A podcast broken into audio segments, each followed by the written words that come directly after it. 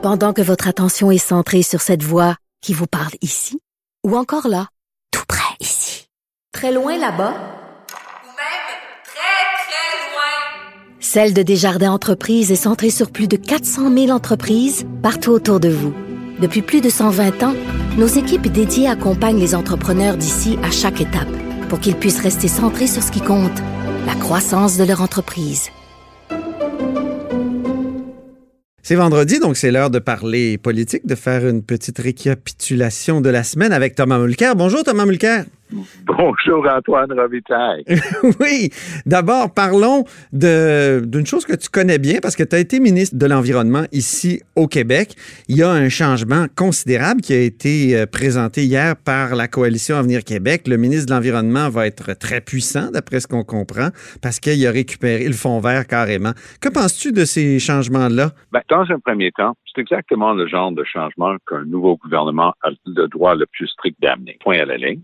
Pour ce qui est de laisser le fond vert sous l'égide d'un ministre de l'Environnement, encore une fois, on est en train de rehausser le standing et l'importance du ministère de l'Environnement.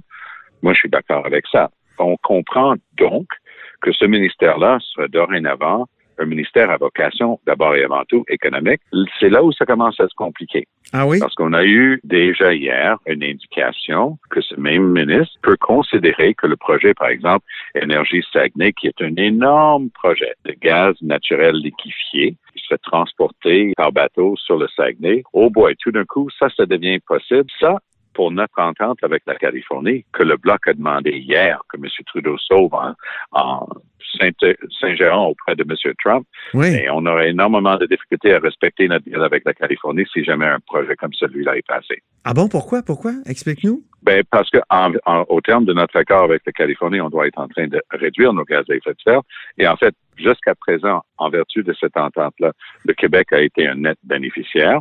Et si on regarde le fond de ce qu'on a fait avec la Californie. C'est une très bonne idée.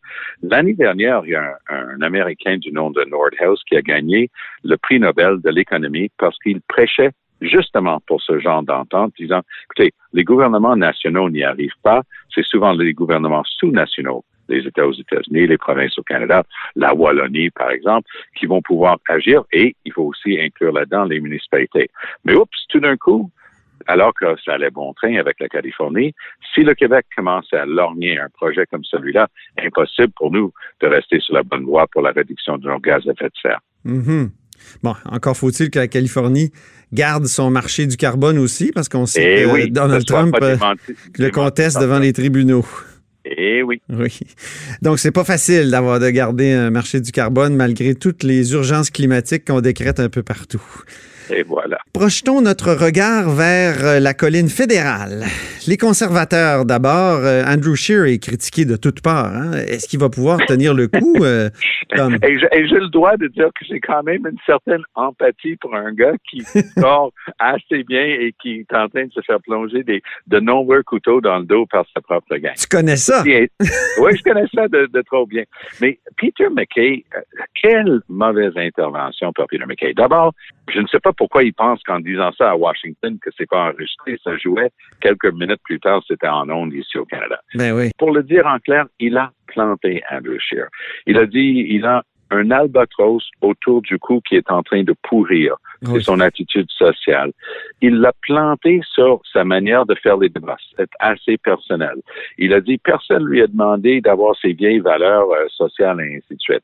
Monsieur McKay aurait dû lire un petit peu d'histoire parce que Brutus n'est jamais devenu empereur de Rome. Oh! C'est pas le gars qui a le couteau qui, qui peut jamais remplacer celui qui a le, le rôle principal. Ah, c'est bon. Puis il y a même Kim Campbell qui s'est mise de la partie. Kim Campbell, c'était très intéressant, son intervention. Parce qu'elle l'a critiqué aussi, hein? Oh, elle était, elle était brutale dans sa critique, mais ce qui était intéressant, elle a dit, vous savez, on a le droit.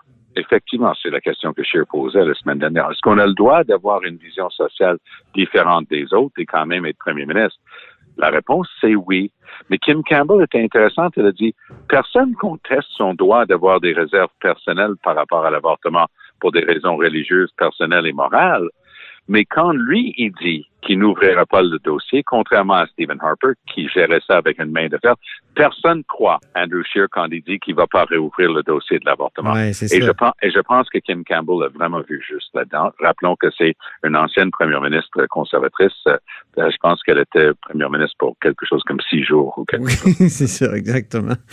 Pour ça qu'elle semble un peu mal placée pour, pour critiquer, parce qu'elle elle aussi n'a pas fait tellement euh, l'humilité. En tout cas, elle, Non, elle a fait non. vraiment pas bien en, en termes de a sièges. elle, a fait- ramené le par- Parti conservateur à deux sièges.